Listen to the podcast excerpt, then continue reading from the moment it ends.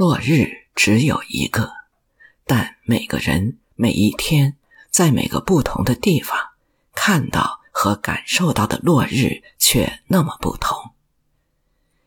如果要找美丽的落日，就到音乐中去吧。美丽的音乐总是在的。寻找落日是小泽征尔毕生的旅途。今天要为大家播讲的这篇文章标题是《小泽征尔音乐就是落日》，原创韩如雪，文章发表在二零二四年二月十四日，微信公众号“南方人物周刊”。好。一起来分享文章的详细内容。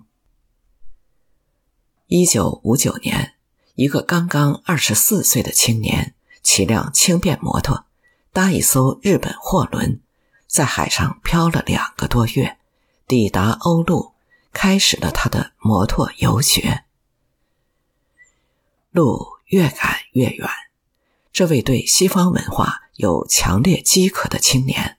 在欧美社会中逐渐调整适应，最终收获一段传奇的音乐指挥之旅。二十五岁那年，他获得贝桑松国际指挥比赛头奖，追随夏尔明西、卡拉扬等指挥大师学习，后来成为伯恩斯坦在纽约爱乐乐团的副指挥。二零零二年。六十七岁的小泽征尔接受杨澜访谈时说：“我喜爱歌剧，在美国的管弦乐队当指挥是非常忙碌的。我有时一年能接一部歌剧，有时一年到头也不能完成一部，时间太有限了。有机会去维也纳专心做歌剧，这对我来说太棒了。在我去世前。”我还要多指挥几出歌剧。那一年，他出任维也纳国家歌剧院音乐总监。时间倒流二十九年，回到他第一次走上波士顿弹格物音乐中心那有着一百多年历史的木质舞台，小泽正踌躇满志，准备大显身手。从一九七三年起。他担任波士顿交响乐团音乐总监达二十九年，确立了其世界级指挥家的地位。二零二四年二月六日，日本指挥家小泽征尔在家中去世，享年八十八岁。他总是对他指导的学生说：“音乐就是落日，落日只有一个。”但每个人每一天在每个不同的地方看到和感受到的落日却那么不同。寻找落日是小泽征尔毕生的旅途。如果要找美丽的落日，就到音乐中去吧。美丽的音乐总是在的。一，没有国界的艺术。我由于音乐做媒介。能和这么一位伟大的人物接触，实在感到是一种幸福。我为能从事音乐工作而感到无比的幸福。幸福一词在小泽描述感受时多次出现。这本指挥生涯我的游学笔记，记载了小泽从日本远赴欧美学习音乐指挥的过程。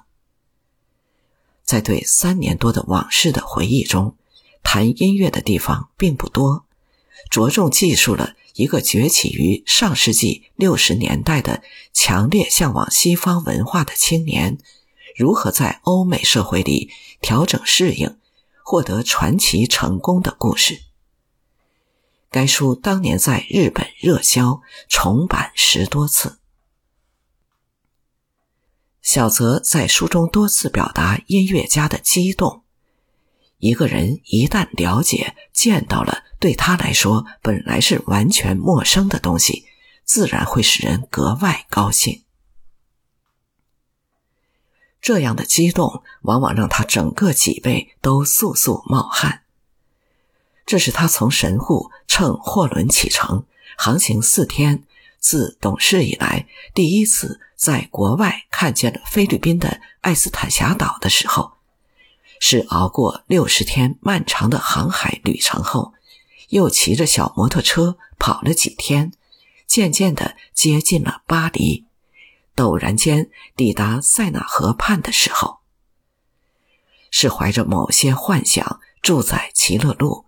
爬上了银光闪闪的雪峰，环视群山，饱览那雪岭冰峰的时候，是乘着飞机从欧洲直飞波士顿，在飞机上第一次看见美洲大陆的时候，是和纽约爱乐乐团乘飞机飞越太平洋上空，望见日本山川的时候。他回忆美国波士顿郊区丹谷森林，那里充满着林木、湖泊、丘陵和清新的空气。小泽为了向尊敬的夏尔明熙老师求教，在他选拔门生的比赛当中又获得了第一名。那是他与世界各地将近三十名青年指挥家经过几次难度较大的考试和指挥演奏之后获得的。因此，他又获得了以那个音乐节的创始人、指挥家已故的库切维茨基命名的库切维茨基大奖。这样，小泽才得到了明熙亲自教授的机会。柏林对小泽而言是一个有着很大湖泊的音乐城市，因为想向似有某种魔法的卡拉扬学习指挥，他赶到柏林。去参加向卡拉扬学习指挥的青年指挥比赛，在那里，小泽以马勒的《大地之歌》、罗西尼的《威廉退尔序曲》作为考试的课题曲目，又获得了第一名。之后有几个月的时间，他从巴黎赶到柏林，跟卡拉扬学习。接下来的日子。在纽约的卡内基音乐厅，小泽以纽约爱乐交响乐团副指挥的名义，指挥了戴明朗的响艳的首次公演。出乎他的意料，这场演出赢得了美国观众的热烈掌声和正指挥伯恩斯坦的称赞。管弦乐队的演奏员们当时也敲起了乐器，表达赞扬。音乐是一种没有国界的艺术，小泽感慨：“我为能从事音乐工作而感到无比的幸福。”二，要不要这样演奏试试？除了自己的音乐指挥，小泽在教授学生方面也有独到方法。二零一一年夏天。日本作家村上春树随小泽一起赴小泽征尔瑞士国际音乐学院活动。这是在离日内瓦湖畔的蒙特勒不远的小镇罗勒为年轻的弦乐器演奏者举办的讲座，由小泽主持。来自不同国家、大多二十几岁的优秀弦乐器演奏者从欧洲各地前来。以住校的形式接受指导。这个讲座每年夏季举办，为期十天。那年已是第七年。村上春树回忆，所有成员的向心力逐日凝聚，到了一定时间，便像原本难以发动的引擎忽然发动起来，自律的融为一体，开始转动。换种形容。就像一只属于崭新物种的动物，在一个蒙昧的世界中诞生。它日渐清晰地掌握该如何摆动四肢、摇动尾巴、耳听目视。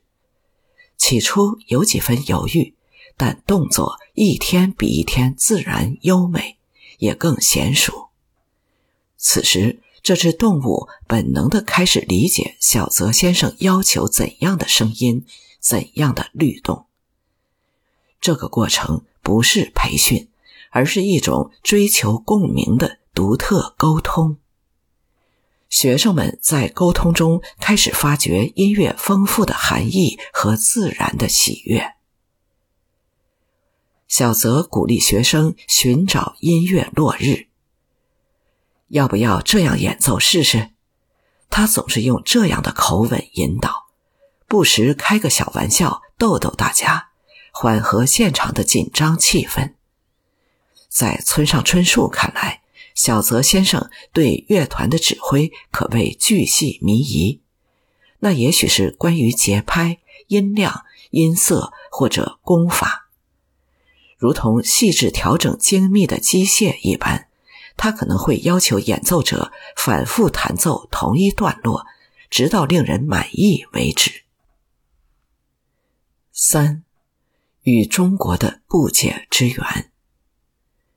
小泽征尔一九三五年出生于中国沈阳，次年随家人迁居北京，在此度过了六年的童年时光。小泽曾说。自己童年的很多记忆都与北京有关。一九四一年太平洋战争爆发后，小泽一家人回到了日本。小泽再次来到中国是一九七六年十一月，踏上阔别已久的北京，小泽特意带上父亲的遗像，回到童年故居。多年后，小泽的母亲去世。部分骨灰葬于从前住的北京胡同小院的正房花坛下，几位邻居在上面种了一棵樱花树。一九七六年的冬天，中国没有巴赫、莫扎特或贝多芬音乐的演奏会。小泽告诉大家：“我会回来的，我相信有一天会有机会在这里指挥勃拉姆斯和贝多芬。”当时有一位朋友把小泽请到家里，掀开地板，里面竟然藏着许多唱片和磁带，真不可思议。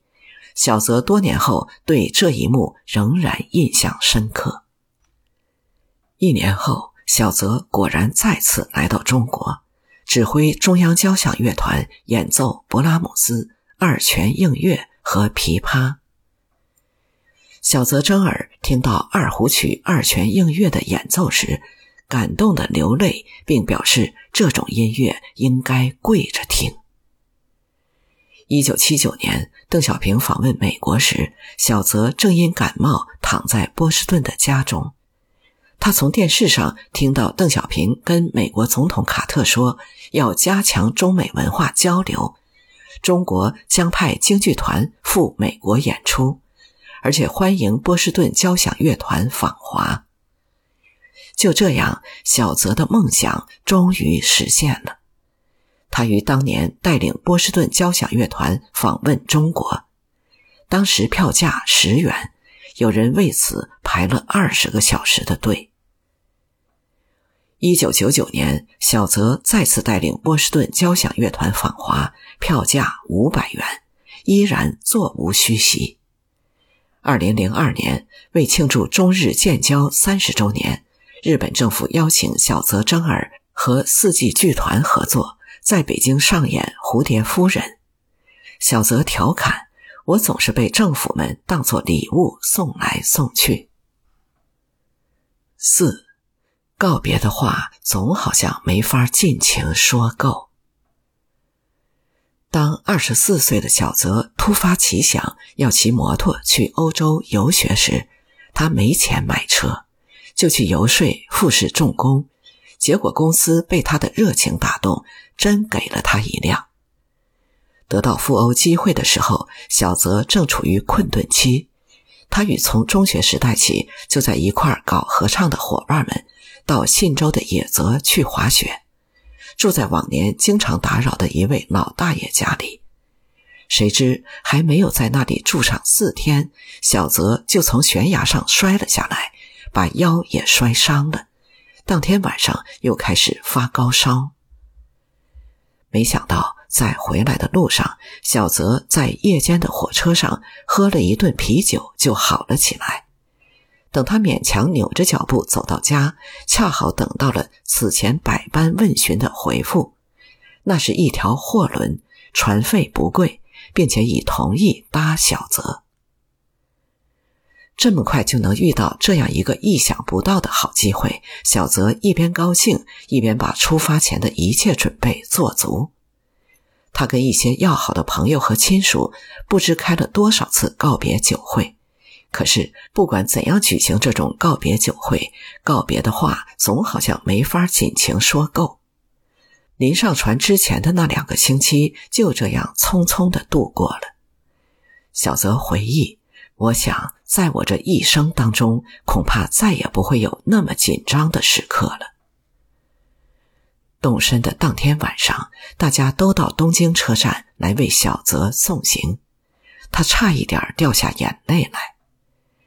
第二天，小泽住在京都旅馆，跟从仙台赶来送行的大哥一起睡在榻榻米上。多年后，一想起那张榻榻米，小泽仍觉幸福。某种意义上，那是小泽追逐音乐落日的起点。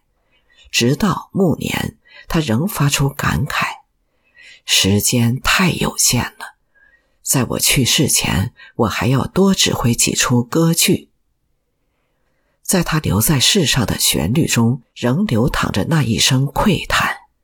告别的话，总好像没法尽情说够。这篇文章的参考资料是小泽征尔指挥生涯我的游学随笔，村上春树与小泽征尔共度的午后音乐时光。还有杨澜的访谈，那个满头乱发的老顽童。好，文章到这里就为您全部播讲完了。我是主播如梦二零一七，感谢收听，再见。